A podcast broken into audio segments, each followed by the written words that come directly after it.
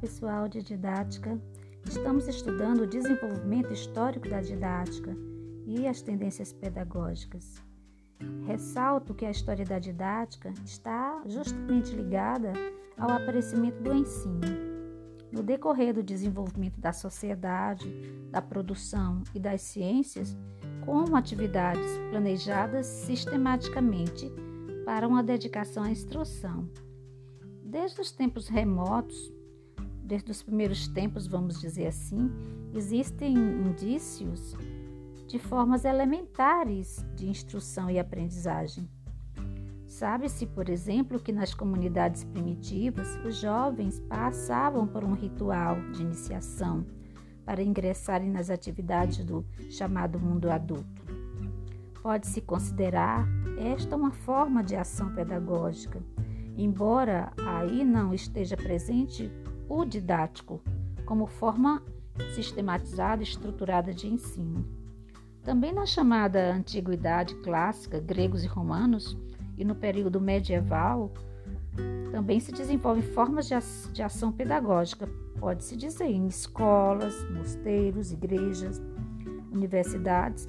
Entretanto, até meados do século XVII, não podemos afirmar, falar de didática, afirmar que havia didática, como teoria do ensino, é claro, que sistematizasse o pensamento didático e o estudo científico das formas de ensinar da época. É, só mais tarde o termo didática vai aparecer quando os adultos começam a intervir na atividade de aprendizagem das crianças e jovens, através da direção deliberada e planejada do ensino ao contrário das formas de intervenção mais ou menos espontânea, espontâneas de antes. Estabelece-se assim uma intenção propriamente pedagógica na atividade de ensino. A escola se torna uma instituição.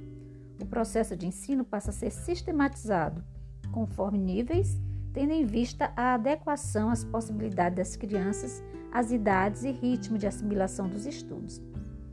Então, Podemos afirmar que é no século XVII, com João Amós Comênio, um pastor protestante, com ele que vai surgir a didática magna. Por isso ele é chamado pai da didática. Ele foi o primeiro educador a formular a ideia da difusão dos conhecimentos para todos e a criar princípios e regras do ensino. Essa história é muito interessante para que a gente possa seguir e chegar a uma compreensão das tendências pedagógicas do Brasil e a didática. Nesse sentido, vamos aprofundando esses estudos. Estaremos é, na semana com a aula online através do Meet, na plataforma Meet, e também na sala Google Classroom de vocês temos materiais, orientações para os estudos que são realizados em casa.